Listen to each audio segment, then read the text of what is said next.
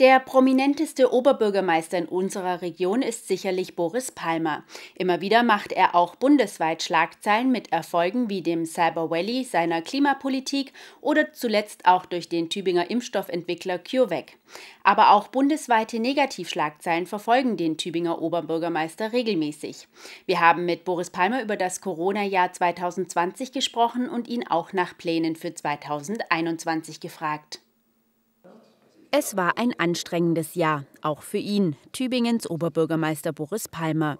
Auch er versuchte, wie alle anderen Stadtoberhäupter der Region, seine Bürgerinnen und Bürger möglichst gut vor dem Coronavirus zu schützen und überlegte sich dafür sogar Strategien, die Land und Bund zur jeweiligen Zeit noch nicht auf dem Schirm hatten. Mit seinem Ziel, vor allem die älteren Bürger der Stadt zu schützen, trat er mit seiner Wortwahl während eines Interviews mit dem Sat1 Frühstücksfernsehen im April dann ordentlich ins Fettnäpfchen. Der Satz wurde zudem von vielen Medien nicht im Gesamtkontext dargestellt, was für noch mehr Empörung sorgte.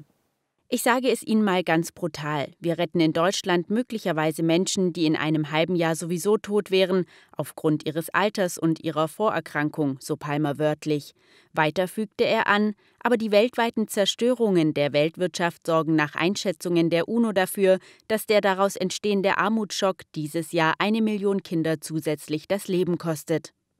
Oft ist es halt so, wenn man zu früh dran ist, dann wird man von der Geschichte genauso bestraft, wie wenn man zu spät dran ist, nach einem Zitat von Gorbatschow. Und ich glaube, so war es.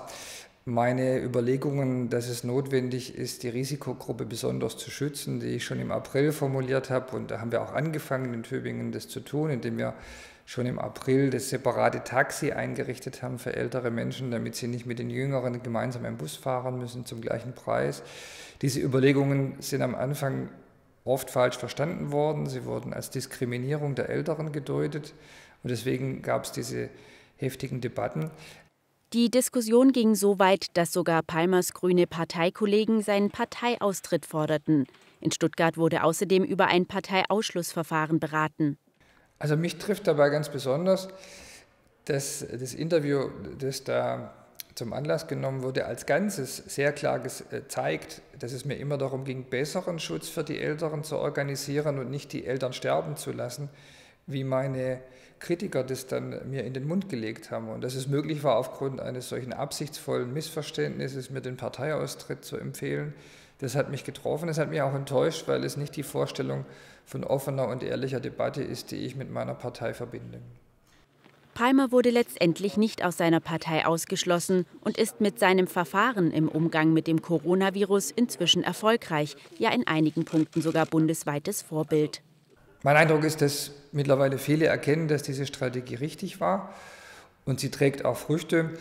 Ähm, wir haben im Gemeinderat ja schon im Mai intensive Appelle an die Landesregierung gerichtet, das Personal in Pflegeheimen regelmäßig zu testen. Es wurde nicht gemacht. Und dann haben wir als erste Stadt in Deutschland auf Kosten der Stadtkasse mit voller Unterstützung aller Fraktionen im Gemeinderat im September mit den Tests begonnen. Die Strategie ging auf. Bis zum 10. Dezember gab es in keinem Tübinger Pflegeheim einen Coronavirus-Ausbruch, während in den meisten anderen Städten der Virus schon lange wieder in den Alten- und Pflegeheimen wütete. Allgemein gesehen findet aber auch Palmer, dass Deutschland gut durch die Krise komme und im europäischen Vergleich sehr gut dastehe. Aber auf der anderen Seite finde ich halt auch, dass es Länder gibt, die sehr viel besser mit dieser Pandemie umgehen. Und das sind insbesondere die in Asien. Denn dort hat man nicht diese Zurückhaltung beim Datenschutz und hat es geschafft, durch sehr, sehr effektive Nachverfolgung der Kontakte von Infizierten die Pandemie vollständig unter Kontrolle zu bringen.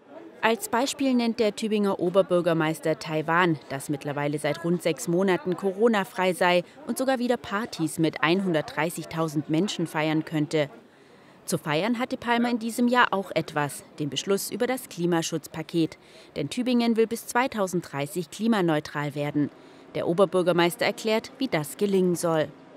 Ein großer Hebel wird es sein, dass wir die Stadt mehr oder weniger umgraben, um überall Fernwärme zu legen und die Fernwärme dann aus Solaranlagen, aus der Abwärme der Kläranlage und aus Holzhackschnitteln einzuspeisen, sodass wir eine CO2-neutrale Wärmeversorgung für die Stadt aufbauen innerhalb des nächsten Jahrzehnts. Es wird eine große Veränderung sein im Stadtbild, dass wir mit einer Pflicht zur Nutzung der Dächer für Solaranlagen eine blaue Stadt jedenfalls im Luftbild bis 2030 bekommen werden. Natürlich spielt auch das Mobilitätskonzept dabei eine Rolle. Im kommenden Jahr wird es einen Bürgerentscheid zur Innenstadtbahn geben. Für Palmer eine wichtige Entscheidung, da die Bahn eine bedeutende Rolle im Erreichen dieses Ziels spielt. Für das kommende Jahr plant der Oberbürgermeister zusammen mit dem Gemeinderat einen extremen Sparhaushalt. Auch Steuererhöhungen könnten dann zur Debatte stehen. Palmer hofft, dass wir alle den Coronavirus bald wieder weit hinter uns lassen können und es dann auch wieder mehr Kultur in der Stadt geben könne. Und im neu gestalteten Saal im Sudhaus könne er sich auch mal wieder vorstellen, eine Nacht lang zu feiern und durchzutanzen.